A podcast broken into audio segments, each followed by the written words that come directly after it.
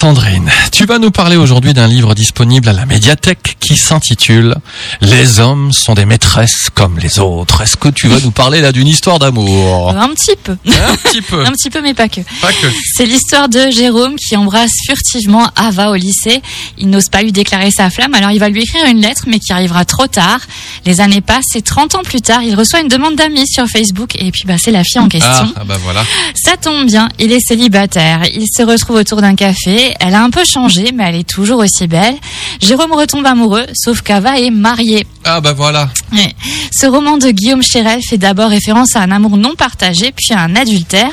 En règle générale, on parle beaucoup plus souvent de la maîtresse lorsqu'il s'agit d'infidélité, d'où la volonté de l'auteur de mettre l'accent cette fois sur l'amant.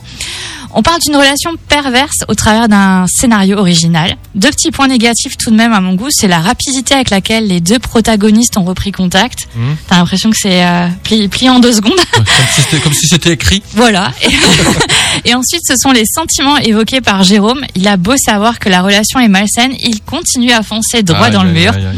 Après, quant à être d'accord sur l'infidélité, ça, c'est une autre histoire. Ah bah ça, Je voilà. laisse on l'avis de chacun. Voilà. hein. On avait un débat hier soir, on va pas se lancer dans ce débat-là. Hein Non, puis Voilà. on n'a pas 2h, 2h20, c'est ça Deux heures et demie, ouais, Deux heures même plus, ils voilà. ont débordé, ils ont débordé.